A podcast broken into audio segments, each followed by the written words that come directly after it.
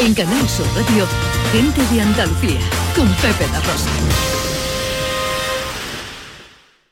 Buenos días, soy Flor, llamo desde Huelva y me gustaría dar los buenos días a todos los andaluces, buena gente que están escuchando hoy este programa 192. Un beso para todos. Hola, hola.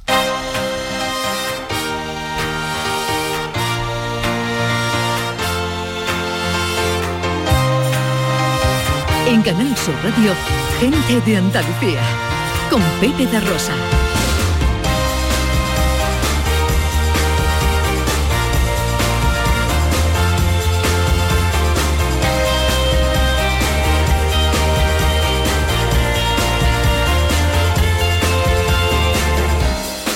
Hola, ¿qué tal? ¿Cómo están? ¿Cómo llevan esta mañana de domingo 31 de octubre de 2021?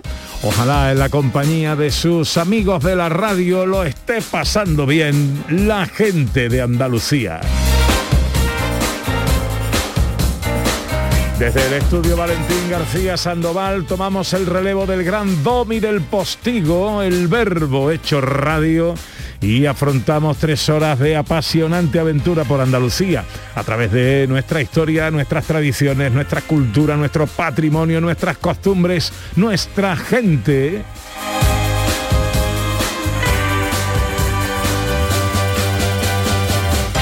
Con María Chamorro que está pendiente de todo en la producción. ¡Hola María! Con la gran Cristina Nogales a los botones y con la mujer que vino a la vida para darle vida a la radio.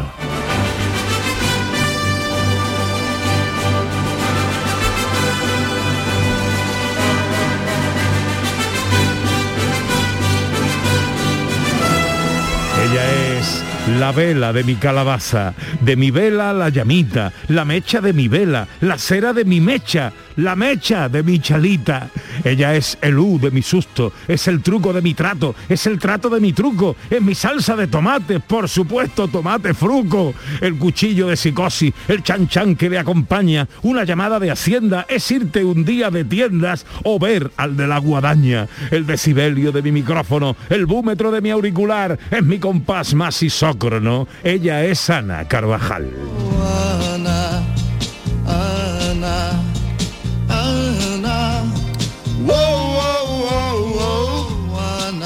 Hola Ana. Buenos días a todos.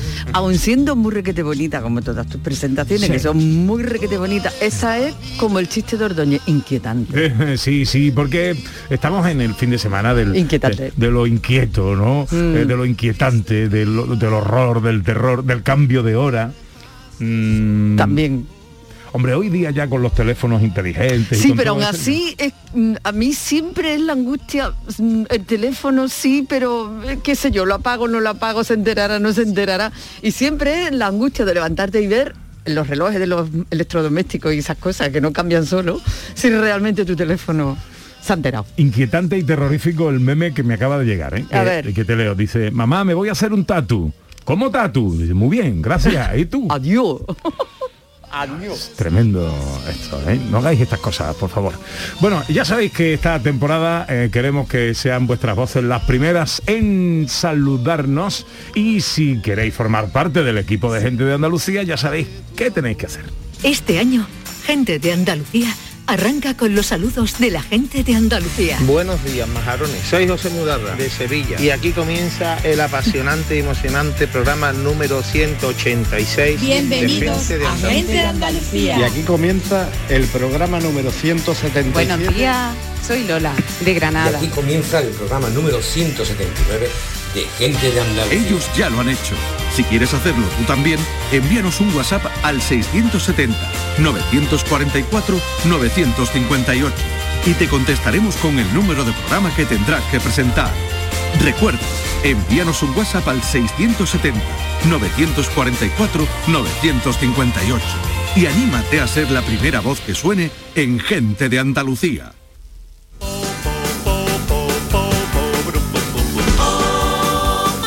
Tres horas, o mejor dicho, dos menos cuarto, ah, 2 y 45, porque a las 2 menos cuarto tomará el relevo el deporte. Llegará Jesús Márquez, eh, Márquez y todo el equipo de la gran jugada, porque hoy hay fútbol a las 2. Fútbol andaluz, por supuesto. Antes os avanzamos muchas de las cosas que os tenemos preparadas para un programa precioso, el de hoy. Un programa y una gente de Andalucía en la que nos encanta una tradición, Ana. Y este fin de semana, Pepe rico en tradiciones. Iremos a visitar uno de los cementerios más bonitos de España, el de Olvera, Cádiz. En la Alpujarra almeriense se mantiene una antigua tradición con la castaña como protagonista y en el Araal se recupera la vieja usanza de vender aceite directamente a tu garrafa. Nuestra gente interesante de hoy es el profesor Romero Tallafigo, con el que conversaremos de su libro El Testamento de Juan Sebastián Elcano, aún en el quinto centenario de la primera circunnavegación. Y hoy es día de vaivenes con David Jiménez. Y abrí niña los barcones, que ya llega el macetero. Señores, hoy en los vaivenes de David Jiménez, pues vamos a hablar de que también, también celebráis Halloween, ¿no? Que os da igual de todo. Que el 4 de julio se hace falta también eh, y acción de gracia, que me parece muy bien, ¿eh? Que yo me apunto a todo y de vez en cuando pues yo bebo agua para engañar al hígado. ¡Ay, que no te lo esperaba! que de esto vamos a hablar y tú sabes una pinceladita, una gotita musical de esa que ya sabéis que yo estoy agraciado con ese don. Claro no os lo perdáis, señores. En un ratito nos vemos. Ni los avances lo haces cortito. Música y libros con el profesor Carmona, filosofía con Raquel Moreno. Fotos con María Chamorro, tecnología con Raquel Campuzano. Una receta en un minuto con Dani del Toro y ciencia con José Manuel Iges. Hoy domingo hablaremos de Bartolomé Medina, un sevillano que inventó un método para amalgamar la plata, de eh, los únicos monos que tienen el sentido del ritmo como los humanos y por supuesto en un día como hoy de por qué tenemos miedo. Todo esto en Oír para Creer. Hola, buenos días. Hoy me siento bien. Estaba cansado el dije, ¿no? ¿Está ahogando? ¿De que está corriendo? Todo esto y mucho más hasta las 2 de la tarde si tienen ustedes la bondad de acompañarnos como siempre aquí en Canal Sur, como siempre aquí con su gente de Andalucía. Paseo que ya sabéis que nos gusta hacer de la mano a través de las redes sociales en Twitter y Facebook en Gente de Andalucía en Canal Sur Radio y también a través de un teléfono de WhatsApp, el habitual, el de siempre, el 670-940-200. ¿Hoy de qué va la cosa, Ana Carvajal? Hombre, ¿de qué va ahí el cambio de hora? ¿Eh? ¿Le gusta, no le gusta? ¿Le trastorna, no le trastorna? Cosas que le hayan pasado con el cambio de hora. Mi tía que se llevaba una semana entera, ¿eh? se llevaba las 11 que son las 12, la 1 que son las 2. y hasta que no- pero bueno, ¿cuándo nos vamos a centrar? Pues el cambio de hora, ¿no? Está muy bonito este año porque anochece antes y vamos a gastar más luz.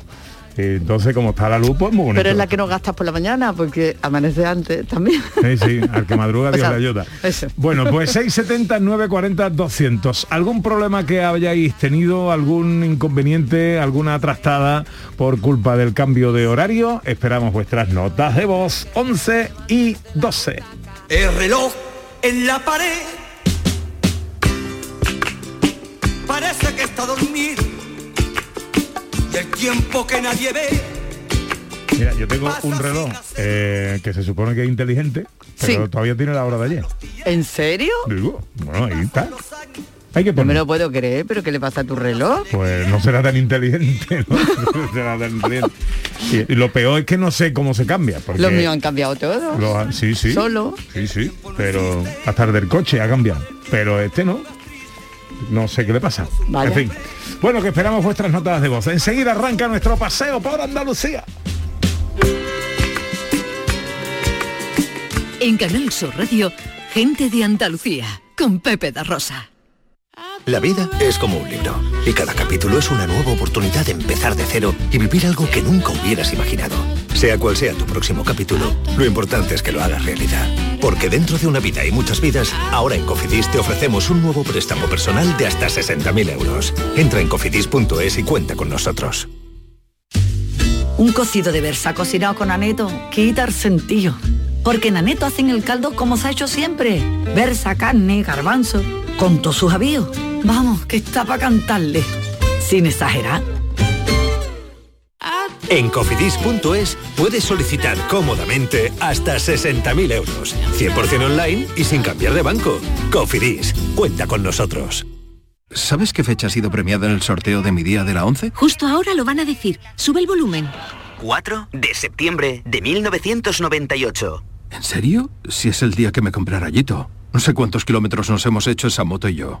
Oye, pues con mi día de la 11 cada lunes y cada jueves puedes ganar miles de premios. Piénsate una fecha especial y prueba. Pues sí, y así le doy un descanso a Rayito, que ya se lo merece. 11. Cuando juegas tú, jugamos todos. Juega responsablemente y solo si eres mayor de edad. Vete a dormir con una sonrisa, con el show del comandante Lara. El humor más travieso, los invitados más divertidos, las mejores versiones musicales de Calambres. El show del comandante Lara, los domingos en la medianoche después del deporte. Quédate en Canal Sur Radio, la radio de Andalucía. Este domingo, Maratón Deportivo en Canal Sur Radio. 10. 10 horas de radio contigo para vivir todo el fútbol. En directo te contamos los encuentros Cádiz-Mallorca, Atlético de Madrid-Betis y Oviedo-Málaga, más toda la jornada deportiva del resto de equipos y clubes andaluces y las competiciones en las que juegan. La gran jugada de Canal Sur Radio, este domingo desde las 2 menos cuarto de la tarde con Jesús Márquez. Quédate en Canal Sur Radio, la radio de Andalucía. Gente de Andalucía, con Pepe Rosa.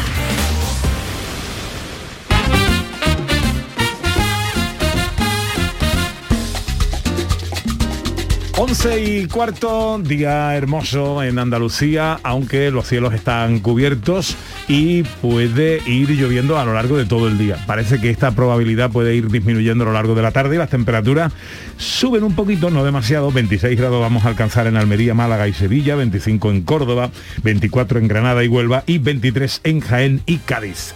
¿Dónde arranca nuestro paseo? Pues lo hace en Cádiz precisamente, donde eh, se mantiene la tradición de visitar eh, los cementerios eh, pues prácticamente como en toda Andalucía y al que vamos a visitar fue nombrado en 2019 el más bonito de España. Eh, Y por eso lo vamos a visitar hoy como ejemplo de esta visita a los eh, cementerios, como mm, mantenimiento de esta tradición. ¿no? Está además integrado en la ruta europea de cementerios significativos. Además, Olvera es capital del turismo rural 2021, pues su cementerio está acorde con lo bonito que es el pueblo. Francisco Párraga es el alcalde de Olvera. Eh, hola alcalde, buenos días.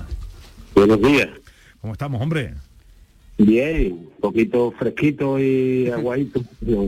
Falta no hacía, pero muy bien, bien. Bueno, nos pidió usted que no le llamáramos a las cuatro y cuarto y no lo hemos llamado a las cuatro y cuarto, ¿eh? Sí, sí, sí. Tenemos una ahora. Bueno, eh, visitamos el que dicen es uno de los cementerios más bonitos de España, alcalde. Eh, sí, el- en el año 2019, en el, el concurso que convoca la revista La Dios Cultural, nos nombraron el mejor cementerio de España. Era concretamente el título, que no le quita nada a lo bonito y a lo precioso que es también. sí. Alcalde, a ver si se puede separar usted un poquito, separarse un poquito el, el móvil, eh, ¿vale? Para que le podamos oigar oír mejor. ¿Vale? Es- bueno, y ahora nos gustaría, eh, para los que no conocemos el cementerio, saber qué le ha hecho, cuáles son los argumentos para optar a ser uno de los cementerios más bonitos de España, que es lo que tiene el cementerio de Olvera. Bueno, es un cementerio, mm, es una razón importantísima para visitar Olvera, no- nada más que el hecho de, de- de visitar este cementerio, ¿no? Porque es único, es uno de, de los últimos ce- cementerios parroquiales de, de España. Eh, mm, está en la falda de- del castillo, forma parte de, del- de lo que es el, el paisaje y la trama urbana de, de Olvera. Y, y es un es un cementerio que semeja todo lo que es un, pequeñi- un pequeñito pueblo blanco con sus calles, eh, sus plazoletitas y bueno, es, mm, si te, te metes en el cementerio parece que estás en otro tiempo, ¿no? Está enclavado en la en la zona más alta de la población, donde están los princi- principales elementos de, de nuestro patrimonio, el castillo, la iglesia parroquial, eh, la muralla y los torreones, el edificio de la silla, eh, digamos que está en el corazón histórico de, del pueblo y visitarlo es un, es un placer, ¿no? Es un cementerio muy tranquilo, muy recogido y aquello es un desborde de, de blancura, ¿no? Es-. Qué bonito, suena bien, alcalde. Eh, me imagino que este fin de semana y sobre todo el día de mañana, ¿no? Pues eh, estará pleno de visitas. Sí, sí. Eh, ya llevamos prácticamente toda la semana. En Olvera tenemos dos cementerios. También debemos de ser de los pocos pueblos de Andalucía que, en el que existen dos cementerios, ¿no? Y desde toda la semana esta atrás, pues lo tenemos abierto todo el día y ya están las visitas funcionando, la gente preparando sus nichos, sus tumbas y bueno, mañana y pasado es el, ya el desborde de, de- de- las visitas a, los a este cementerio, igual que a todos los de Andalucía. Olvera es un pueblo que, que tenemos mucha gente viviendo fuera, un pueblo de mucha emigración y estos días pues vienen a la- las familias vienen a visitar el cementerio y a visitar a los familiares que tienen allí. ¿Tiene horario? ¿En qué horario se puede hacer esa visita? Bueno, la visita mañana y pasado concretamente es prácticamente todo el día. Desde mañana el día 1 está abierto desde las siete y media de la mañana, debo recordar, hasta las 12 de la noche y el y el día el día 2 pues está todo el día también abierto. En estos días está abierto prácticamente no las 24 horas porque no, pero vamos, todo el día. Pues es uno de los cementerios más bonitos de España, el cementerio de Olvera, capital eh, rural 2021. Alcalde, eh, un placer saludarle, que vaya todo muy bien, amigo. Muchas gracias, muchas gracias. Que ole, que ole, yo vendo castaña. Yo vendo castaña, que ole, que ole, yo vendo castaña. Que ole, que ole, yo vendo castaña. De Castaña, digo, de Cádiz nos vamos a Almería. Nos vamos a Almería. Eh, para hablar de otras de las protagonistas del puente, que son las castañas. es correcto, Pepe. Y de otra de nuestras tradiciones, eh, en este caso, nos vamos a Paterna del Río porque mantienen esta tradición que forma parte de la cultura ancestral de la comarca y es la de asar castaña.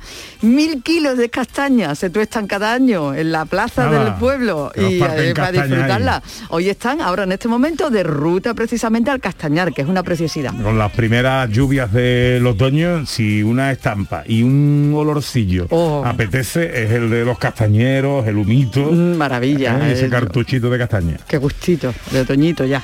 José Es el alcalde de Paterna del Río. Alcalde, muy buenos días. Buenos días. ¿Qué tal, hombre? ¿Cómo estamos? Bien, bien. Mil kilos de castaña.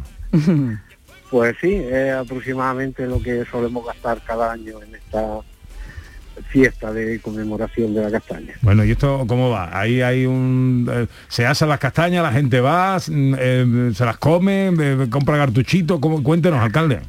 No, no, pues eh, el ayuntamiento eh, organiza en la plaza del pueblo, eh, montamos seis asadores grandes y la gente va pasando y cogiendo sus castañas para comerlas allí, con una copita de anís. Ah, oh, qué buen plan, qué buen plan. Alcalde, esto no es de ahora, esto es una tradición que se mantiene, que viene de no, No, se sabe sí. cuándo, ¿no? Lo que es la fiesta en la plaza eh, tiene unos aproximadamente unos 14, 15 años. Pero hereda una tradición que había en todas las casas, que en, la- en las fechas de los santos, pues reunirse en torno a, a- a una tostonada de castaña y, y preparar la noche de los difuntos. Y Las hogueras, ¿no? Que se hacían también en el campo. Eh, exactamente, cuando llegaban estas... Oye, y, y, alcalde, ¿nos puede dar consejos para asar bien la castaña? Porque mm, eh, si no se hacen bien las cosas, pues pueden explotar, tienen, no sé, hay, hay eso. ¿Cómo son los trucos para asarla bien? Eh, el truco es hacerle un pequeño corte en la cáscara para evitar que, que estalle. Lo que ocurre que nosotros pues, en esa cantidad ingente de castañas pues no, no podemos hacérselo y siempre alguna salta. Pero bueno, Ya. eh, que no se quemen por supuesto y tampoco dejarle cruda. Hay que buscar el punto exacto y comérselas calentitas, por supuesto. Sí, sí, sí. Eso es importante, eso es importante, eso es importante. Pero eso formaban parte de nuestras tradiciones, ¿no? Cuando nos quedamos ahí haciendo la vigilia antiguamente. Y bueno, pues nos entreteníamos asando las castañitas y, y disfrutando de ellas. Bueno, esto, eh, esto es durante todo el día de hoy. Sí, eh, generalmente aprovechamos el puente de todos los santos y pues montamos en torno a la castaña, siempre la castaña como eje principal, pues una serie de actividades.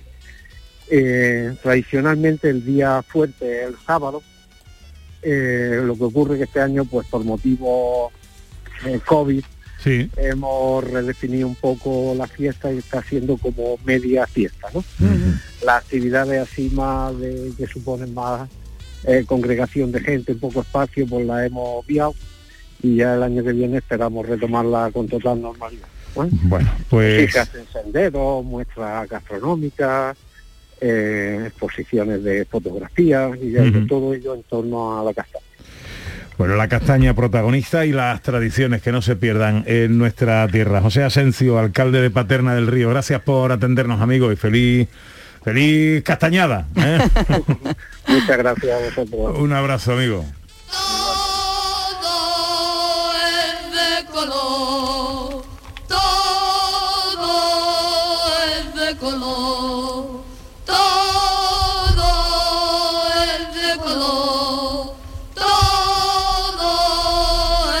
Color, De Cádiz a Almería, de Almería a, a Sevilla y concretamente a- aquí, aquí debajito, eh, donde estamos precisamente en la sede central de Canal Sur para ver una exposición. Me voy a bajar.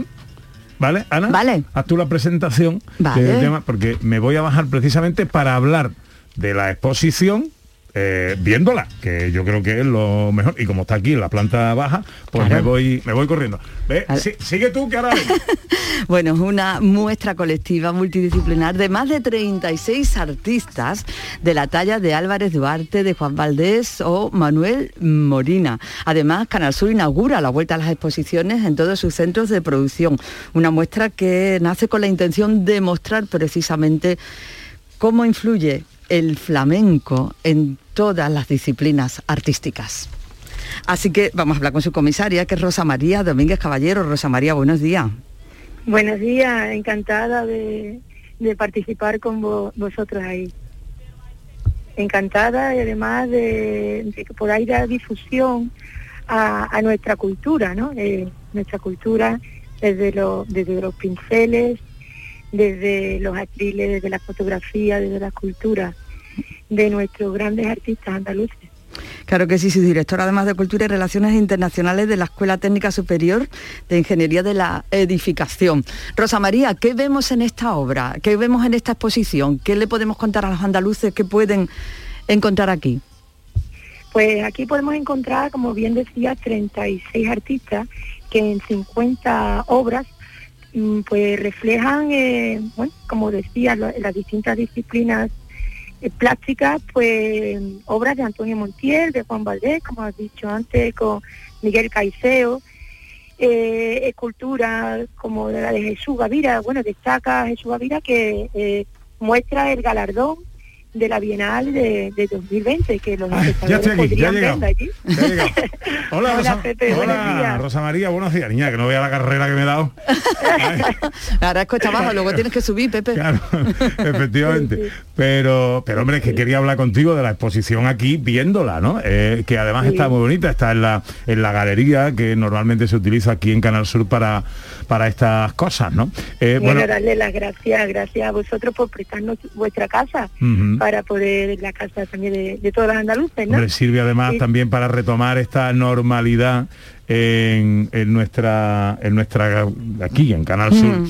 en esta en esta galería que utilizamos a veces para estas cosas bueno me llama la atención lo primero eh, Sí, el cuadro precioso que estoy viendo de Camarón De, bueno, cuadro de camarón, hay dos, ¿eh? ¿Lo ves? Hay dos. Bueno, es hay uno de. Machuca.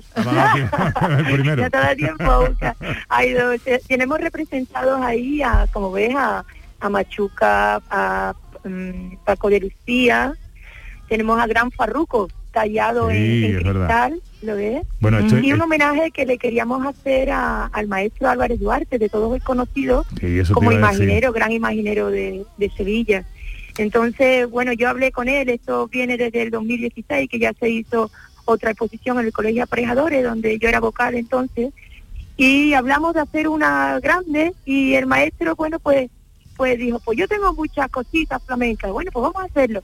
Y desgraciadamente, pues nos abandonó hace hace dos años, como todos saben, y yo quería darle mi, pre- mi pequeño homenaje. Entonces hay un ahí, Sí. De ellos eh, está la musa, sí. la musa que está en la esquina, la musa de que forma parte del cartel, el cartel que, que tiene a los representados a, a, ese, a esa maravillosa obra y a los 36 artistas, como decía, que lo, que lo componen.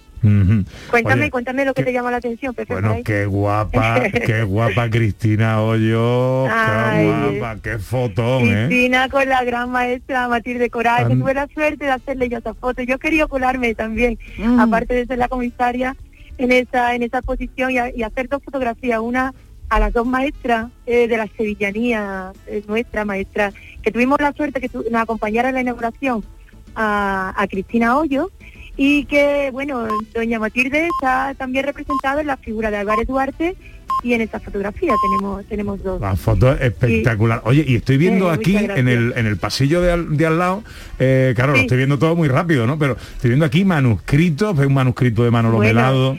Claro, eso- esa es la otra parte mm, eh, un poco desconocida y que no está en las exposiciones. Entonces son las letras, las letras de Manuel Molina, que han empezado con la sintonía, ¿no? De, de Bueno, es que que, me ha encantado, además- me ha puesto los de punta. Es que Ma- Manuel Molina además escribía muy bonito, tenía, tenía una letra muy bonita. Sí, y la letra es de los Salesianos de Triana, un manuscrito que gracias a Antonio Ortega, el- el- bueno, Antonio Ortega, mi de la Antonio. Ortega, mi gitano. Antonio Ortega, vuestro Ah, Antonio Ortega, la ha buscado en, su, en sus mejores recuerdos y, y me ha dejado que los ponga. También está la letra de Antonio Ortega, de Paco Herrera, el gran cantante de los años Eh, 80. típicos tópicos, tópicos, tópicos, Típicos tópicos, sí, tópicos. sí. Y bueno, de Manuel Paco. Melado, que no, Manuel Melado, Antonio Vélez, Ángel Vela, Oye, es que, que, esto está precioso. ¿Esto hasta cuándo se va a poder ver? Pues hasta el día 7, hasta el día 7 de noviembre, Mm. por las tardes, a- entre lluvia y lluvia, y si no, si hace lluvia nos metemos allí y vemos la cultura nuestra. Pues Y bueno, yo yo quiero agradecer nuevamente a, a Canal Sur por tener esta que esta posición que venía para la Bienal.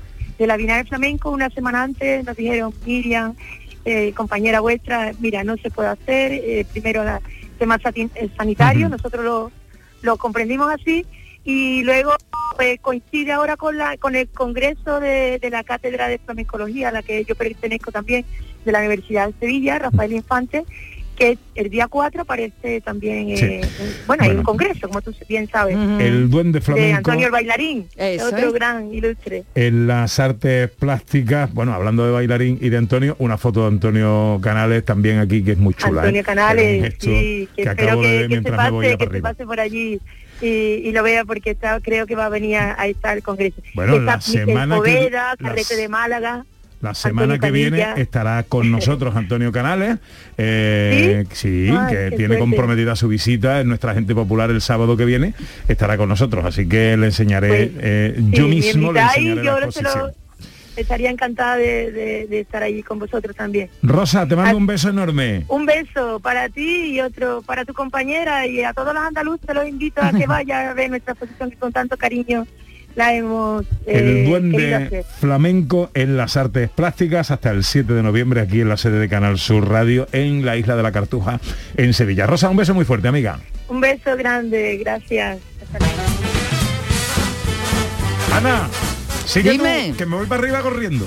Sube, sube, sube. Bueno, pues ahora les voy a contar otra cosa interesantísima. Hablando de tradiciones, hablando de tradiciones, ¿cómo iba yo con mi abuela a comprar aceite? Pues íbamos al molino a comprar aceite, llevamos la garrafa y del mismo chorro de la con una manguerita y un embudo, lo Bueno, pues eso ahora es posible hacerlo.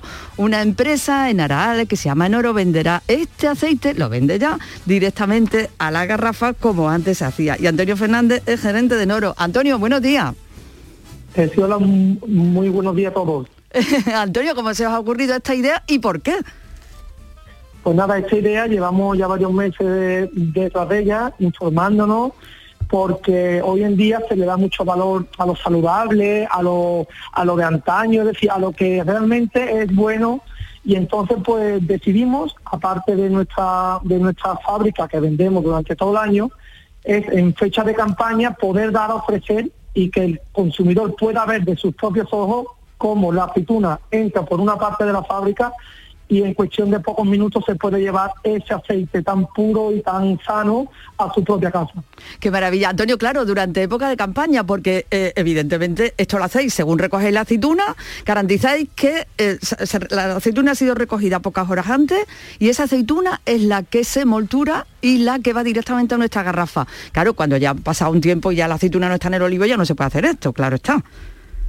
Claro, sí, nosotros hemos, como en Sevilla se recolecta la, la- la aceituna de manera temprana, donde se extrae como más sabor y más calidad a, a este aceite, pues lo que hacemos en este mes, a primeros de noviembre, hemos hecho algo en octubre, y ahora a primeros de noviembre, cuando la aceituna está sana, pues vamos a estar haciendo una vez por semana este tipo de, de actuación para ello, para que el cliente pueda ver de primera mano y se pueda llevar un producto puro directamente del chorro. Qué maravilla. ¿Qué, qué beneficios o qué propiedades tiene este aceite temprano, este primer aceite, sobre el, que el resto del año? A ver, lo primero es que el cliente se asegura que el aceite es fresco de este año, que no, que no es aceite de otros años que han sido a lo mejor mezclados o tratados, entonces el aceite es puro. Y con ello lo que lleva es un, una gran, no, un gran nivel de polifenoles que ayuda, es un contribuyente que ayuda mucho con temas saludables y que el sabor y el aroma que tiene este tipo de aceite, pues con el paso del tiempo va decayendo. Entonces le aseguramos que el primer aroma y el primer sabor del fruto recién exprimido se lo puedan llevar a casa. Aquí ya está Pepe, ahogado de subir la escalera que viene a por el aceite. Vaya, Es que a mí mañana, vaya mañana que llevo tú, de carrera. me hace una ilusión tremenda, Pepe, no te puedo imaginar porque es que me recuerda cuando iba con mi abuela, todavía recuerdo cuando iba con mi abuela a comprar el aceite de esta manera y ese olor del aceite que es totalmente diferente, Oye, inconfundible. Pero tengo una duda, Antonio, encantado de saludarte, buenos días. Muy buena, Pepe, encantado. Eh, eh, tengo, tengo una duda. Este aceite, que me lo llevo en una garrafa para casa, tengo que tener un cuidado especial, consumirlo antes de tiempo, guardarlo de alguna manera diferente. Sí, a ver, bueno, primero destacar que el envase por temas sanitarios, pues lo tenemos que dar nosotros, al ser un envase alimentario, estamos dando nuestra propia garrafa de 5 litros en plástico, es decir, el cliente no tiene que traer ningún envase, porque no se puede por temas sanitarios. Sí, claro. Y en cuanto a las recomendaciones, hemos decidido dar una serie de instrucciones para que el cliente sepa cómo hay que guardar ese aceite y cómo hay que almacenarlo. El aceite es un producto muy sano, pero a la vez es muy delicado, es decir, no le puede haber cambios de temperatura, no le puede dar el sol ni la luz. Entonces, cada X tiempo se recomienda que el pozo que le va a salir en la parte baja este es un producto recién hecho, entonces tiene como un poco de de, De pozo, de residuo, claro. el pozo, el llamado pozo, correcto. Eso si se le puede ir quitando con el paso de los meses mejor. En cuanto a la fecha de consumo preferente, porque el aceite no caduca, pues tiene unos meses sin problemas para que lo pueda ir consumiendo. Eso no va a durar nada porque está muy bueno. Yo solamente ya quiero saber qué día puedo ir yo a por mi garrafa de aceite, Antonio. Pues mira, está previsto que sea los sábados por la tarde, de 4 a 8 en nuestra almazara, siempre y cuando la climatología no acompañe, no llueva, puesto que garantizamos que las aceitunas son del mismo día en el que le estamos realizando la molturación. Entonces, si este sábado que viene, día 6, no hay, no hay lluvia, pues pueden ir por la tarde de 4 a 8 a nuestra almazara. Y si no en la página web en internet, pues también se puede pedir si uno no puede acercarse porque viva muy lejos. y ya está. Correcto, tenemos muchos clientes, tenemos muchos clientes que nos llaman de fuera que quieren este producto, entonces hacemos lo mismo, garantizamos que el producto una vez lo hacemos, se lo mandamos por mensajero el mismo día para que en menos de 24 horas lo tengan en cualquier parte de la península. Recuerden que la empresa se llama Enoro. Antonio Fernández, gracias por atendernos, amigo. Pues nada, muchísimas gracias a vosotros, que pasen un buen día. Ya dice Isabel que a ella el cambio de horario le ha sentado bien porque ha dormido una hora más. A mí Claro. también, este me viene muy bien, el otro me viene peor, porque siempre nos coge trabajando. Dice, Ojalá ocurriera esto todos los días. No, no Sí, podría más para dormir. Corre todos los días, termina siendo mañana, termina siendo ayer, ¿no? Eh, una cosa rara. Bueno, y Eugenia dice, Pepe, si tu reloj está con una aplicación de tu móvil, lo tienes que actualizar con el móvil, porque el de mi marido y el mío he tenido que actualizarlo con el móvil a través de Bluetooth. Espero ayudarte y buenos días desde Villaviciosa de Córdoba, me encantáis. Pues muchas gracias, Eugenia, Muchas por la ayuda. gracias. Me pongo a actualizar ahora mismo. 11 y 38 es muy tarde y tengo muchas ganas de saludar al profesor Romero Tallafigo, es nuestra gente interesante de hoy. Hablamos enseguida del testamento del Cano.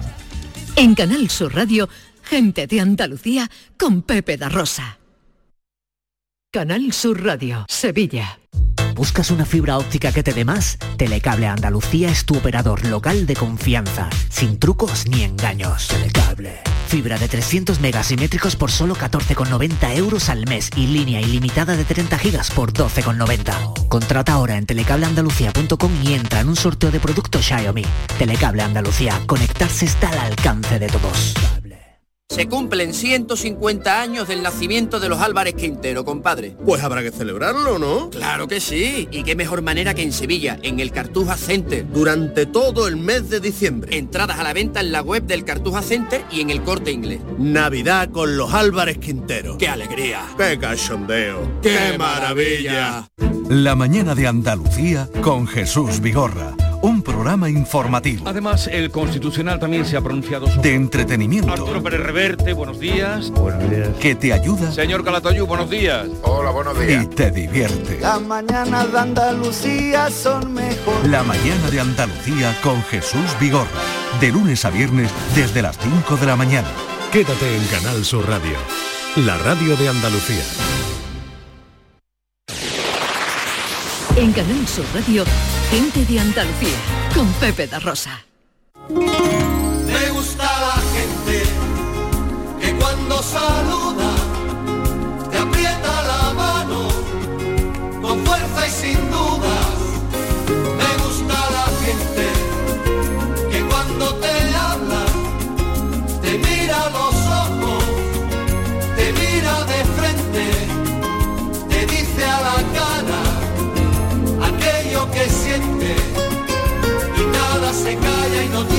20 para las 12. 26 de julio de 1526. Cercana a su muerte, en alta mar, en pleno Ecuador, Juan Sebastián Elcano testa su última voluntad. Elcano se arropa enfermo en su cama de muerte por siete paisanos suyos y encomienda la custodia de su testamento a un segoviano, el contador Íñigo Ortiz de Perea. Se hizo un testamento largo y prolijo en tres pliegos por todas sus caras. Se encerró, ató y selló. Su madre y las madres solteras de sus hijos lo oyeron y releyeron para pleitear con el rey Carlos I y dos siglos después el testamento se hizo una joya de valor incalculable para los historiadores de los tres últimos siglos. El profesor Tallafigo publica el libro El testamento de Juan Sebastián Elcano, Palabras para un autorretrato. Es catedrático emérito de la Hispalense en Paleografía y Diplomática. Tiene en su haber 130 publicaciones entre artículos y libros. Ha sacado a la luz la historia escondida en archivos como los de Medinaceli, Medina Sidonia, Protocolos y el General de Indias. Y es ya además un admirado y viejo amigo. Profesor, buenos días. Buenos días. Me alegra mucho Pepe, saludarte. ¿eh? Buenos días. Bueno, tengo muchas cosas, no sé. eh, eh, empiezo por la, por la figura, aunque sea así, abuela micrófono, y por centrar el personaje. ¿Quién fue Juan Sebastián Elcano? Juan Sebastián Elcano es un hombre que en su patria no tenía cabida su, su potencial y desde pequeño se dedica a la navegación. Está por el Mediterráneo, navega por el Mediterráneo y hasta hace una promesa a- al convento de la Santa Faz de Alicante, donde está un- una especie de un lienzo que dicen que tocó la cara de Cristo, que de eso hay muchos lienzos, pero él, él ahí en el testamento se acuerda de esa promesa que hizo y paga a un romero para que vaya por él a, a cumplir esa promesa. ¿Qué es un romero? Un romero es una persona que peregrina a pie desde su pueblo a un santuario. Por ejemplo, yo puedo hacer una romería. Bueno, lo que tenemos por un romero de hoy también. Eso, es- claro. eso es un romero. Ajá. Él dice que paga a un romero. Como si yo pago a uno que vaya al rocío Bien, a cumplir una promesa. bien, bien, bien, bien, bien. O sea, este, este es un hombre, por tanto, intrépido. O sea, un- son personas que tienen, por ejemplo, amantes y todo esto porque él no es un irresponsable, sino que simplemente comprende que él no puede te- eh, comprometer a una mujer cuando siempre va a estar en el mar. Siempre va a estar jugándose la vida. Siempre va a estar jugándose la vida. ¿Cuál es la relevancia histórica del documento, de su testamento? Bueno, el documento primero que es muy largo, pero es muy largo, pero además eh, se sale de la pauta notarial. Es decir, que este testamento no estás leyendo tú como los testamentos nuestros de hoy día, que es este lenguaje jurídico, prosaico, que lo vemos frío incluso alguna vez, sino que Urdaneta, que fue el que le recoge, porque el notario estaba ya mu- muerto prácticamente, el notario nada más que escribió pasó ante mí, esto que está aquí dentro, que ha escrito Urdaneta, pasó ante mí, nada más que dice eso. Estaba igual de envenenado que él por el Sí, pescado. Por un pescado, si tomaron seguramente una, una corvina, porque muere un piloto de Triana que era importantísimo. Lo que pasa es que dice Urdaneta, menos mal que estaba nuestro capitán Juan Sebastián Elcano que entiende de cosas de la mar, porque hay que ver lo que es meterse en un, en un barquito, en un barco de madera tantas personas y exponerse por ejemplo a las mareas altas, a las mareas bajas. Había que tener mucho cuidado porque cuando hay marea baja te puedes cargar un barco. Entonces ellos tenían que saber cuándo era la marea en cada sitio. En fin, todos, todos habían muerto. Él, entonces este testamento no pasa ante el notario. Entonces lo es yo mm, allí cuando estuve en el País Vasco presentándolo les leí algunos pasajes en castellano de Juan Sebastián Elcano que parece que se están oyendo sus voces. Porque saben, la, la escritura habla a los ojos. Pero yo siempre digo, como le decía a mis alumnos en la fa- facultad, que a veces el testamento hay que leerlo en voz alta para que también hable a los oídos. Y entonces este testamento, él escribe, por ejemplo, cuando reparte el qué es esto para mi hermano, pero que, que lo reparta con sus compañeros, tú le estás vi- viendo hablar, le estás viendo hablar. Y eso es lo bonito que tiene este testamento, que es muy largo. Y que cualquier cosa era valiosa. Cualquier cosa era valiosa. En los barcos una pastilla de jabón se subastaba. Se subastaba. De los difuntos, los bienes los recogía un merino de barco, que era el que recogía los Pues, bienes. pues, del cano subastaría lo, lo más grande, ¿no? Porque este hombre llevaba, en, en ropa nada más llevaba un... Porque era un hombre presumido. Es que llevaba, por ejemplo, seis, seis jubones. Y de mayor a menor calidad, algunos sin estrenar, porque pone el testamento traído o no traído. Yo creo que él guardaba algunos jubones para cuando viera los reyezuelos, que no los vio. y, Y con- y muchas camisas. 19. Porque, eh, eh, porque, ¿Por qué tantas?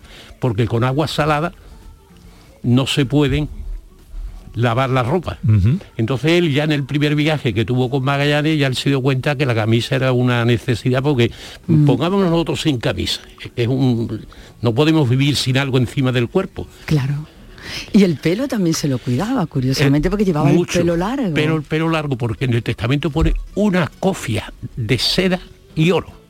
Sin embargo, el, el escribano que le escribió el testamento dice dorada. Ah. O sea, entonces esto de la cofia, los pintores tenían que haberse leído el testamento. sí. Y con sus mujeres, hemos ha, ha dicho antes, profesor, que no las reconoció. Tenía dos. Dos mujeres. dos no se casó con ella. Una jovencita que era eh, Mari Er- de Hernialde, que era de Guetaria. Con, este, con esta tuvo un hijo, al que llamó Domingo. Pero luego tuvo en Valladolid con una tal María Vida Urreta, otra hija que no sabía su nombre. O sea, que el cano se ve que se enteró antes de salir de La Coruña que tenía una hija en Valladolid, porque la otra le diría, tienes un hijo, tienes una hija. ¿A, a No cuál, de las un- do- a cuál de las dos dejó más patrimonio? a la joven porque le dijo, mm, porque la tuve moza y virgen. Y la otra no debiera ser ni moza ni virgen, vamos, yo lo demuestro ahí, la de Valladolid no era ni moza ni virgen, y le deja para la crianza de mi hijo o de mi hija y por descargo de mi conciencia. Y es que yo después he visto los pleitos de estas dos mujeres para reclamar lo que les había dejado el cano, que ella se declara viuda y no del cano precisamente, Ah, entonces estaría casada con otra por persona. otro hombre. Con Por eso dice descargo de mi conciencia. O sea que el testamento leído, yo es que me lo he leído y releído. Claro. Y leído sacando el máximo. ¿eh? Leído sacando el máximo. ¿Qué es lo que más te ha llamado la atención? ¿Qué es lo que más curiosidad te ha despertado del testamento del cano? A mí del testamento del cano es que eh, la- el afecto que tenía por su madre. Por su madre. Catalina del Puerto. Porque aprovecha una circunstancia jurídica, que es que todos los bienes que tenía el cano los había ganado en servicio del rey. O sea, los que declaran etc.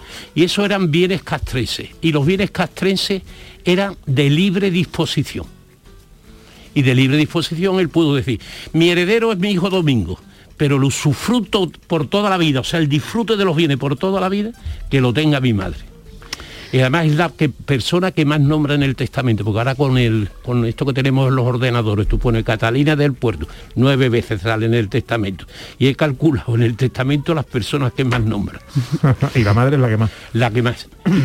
Llevaba en sus expediciones el vino de Jerez. ¿Por qué razón? Sí. ¿Porque le gustaba especialmente? entre, entre otras cosas es que, claro, la expedición de la, eh, la de aquí que salió de Sevilla y de San Lucas no tiene ningún problema. O sea, era vino de aquí de esta zona.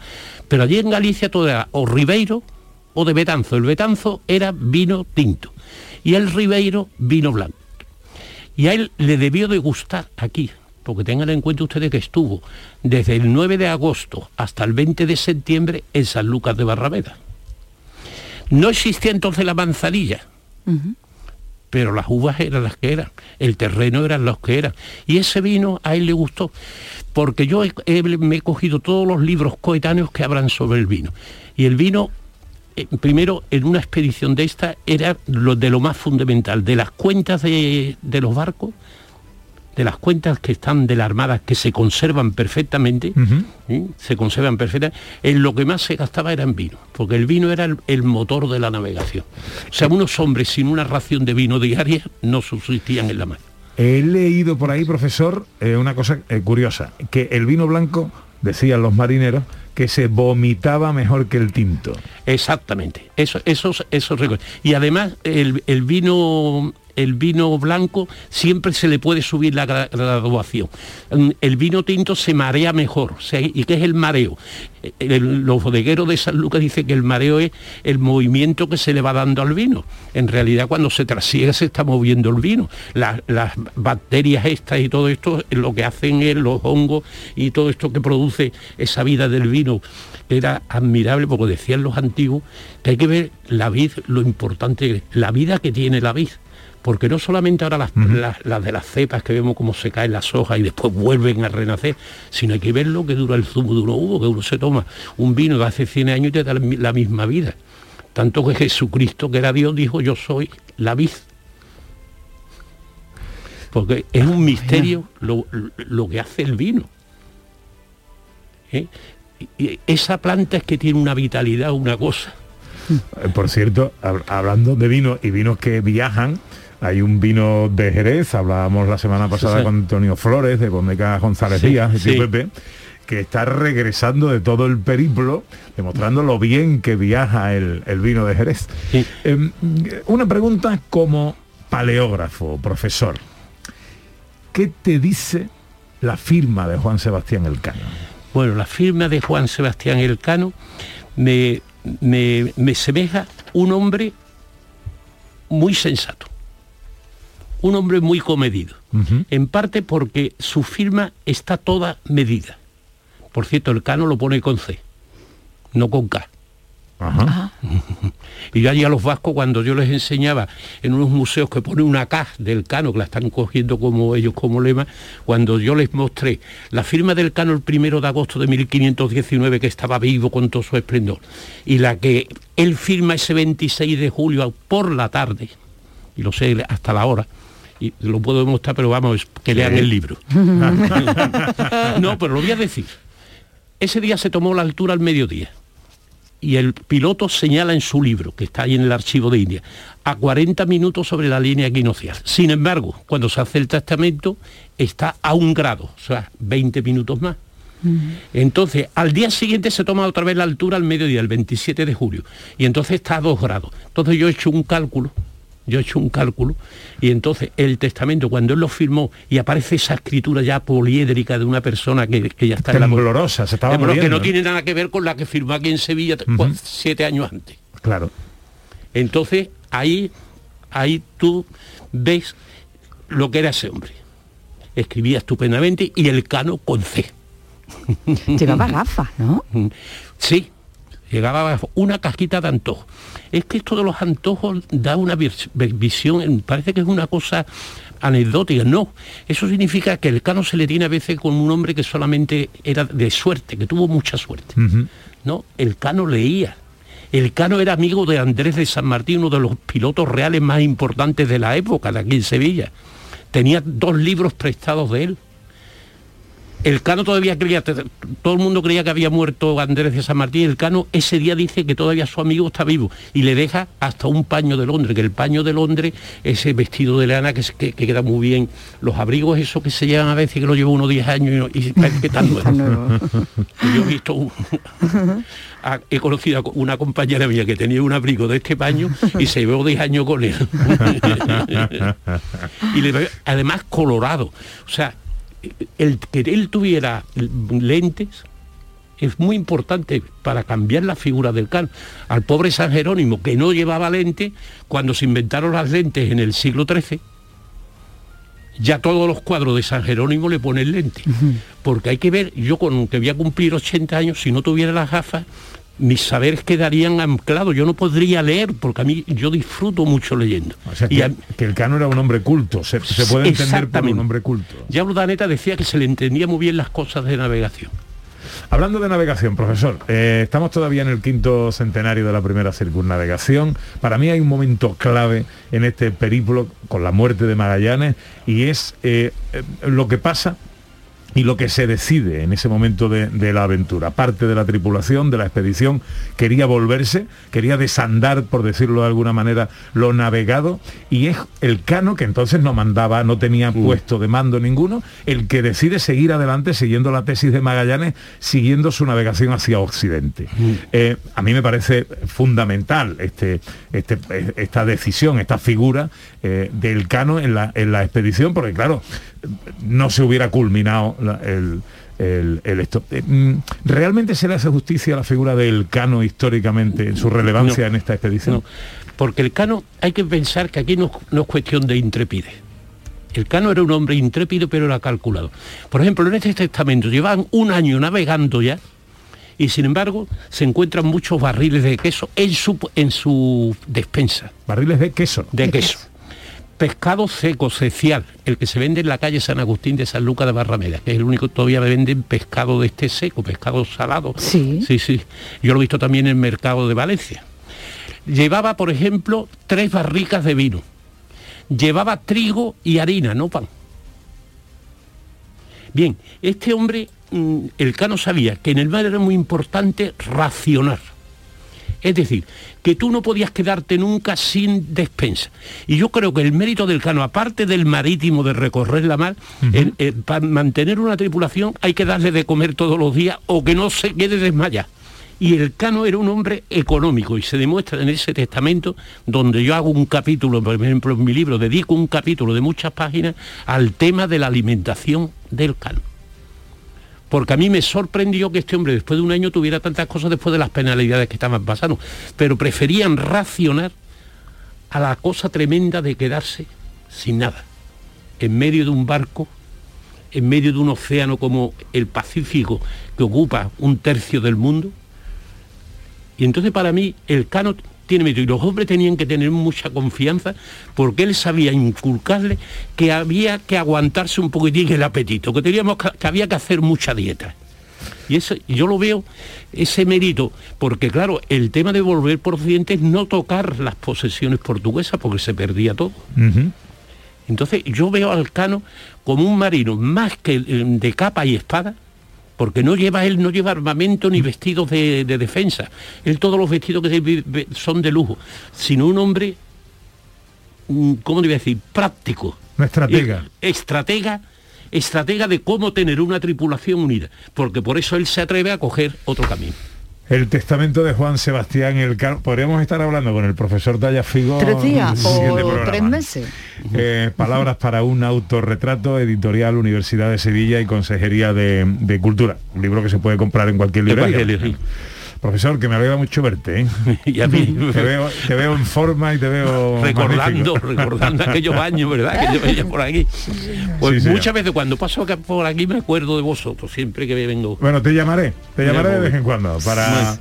Ilustrar nuestro conocimiento de la historia. Un placer, que vaya muy bien la mañana, profesor. No, muchas gracias. Bueno, pues estamos llegando a las 12. Es tiempo para la información en Canal Sur Radio. Enseguida llegan los tres de Castilla, el profesor Carmona, David Jiménez y Raquel Moreno. Casi nada.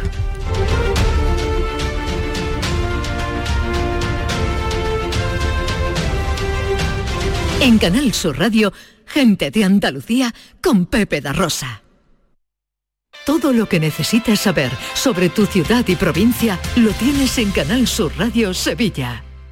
Vuelve al patio de la Diputación la muestra de la provincia. 10 ferias empresariales desde el 16 de octubre al 19 de diciembre. Cerveza artesanal, vinos y licores, joven empresa, mujeres empresarias, nuevas tecnologías, productos y sabores de la provincia. Te esperamos. Conoce tu provincia. Más información en la web prodetour.es. Diputación de Sevilla. Airesur Today. Este noviembre en Airesur estamos de estreno. AW Lab se incorpora a la oferta del centro y nos abre sus puertas. Escuchemos a este joven. Están todas las marcas de zapatillas que molan. Nike, Adidas, Converse, New Balance, Vans. Me puedo volver loco aquí. En Airesur nos gusta estrenar. Y a ti, Centro Comercial Airesur. Vive un gran momento cada día.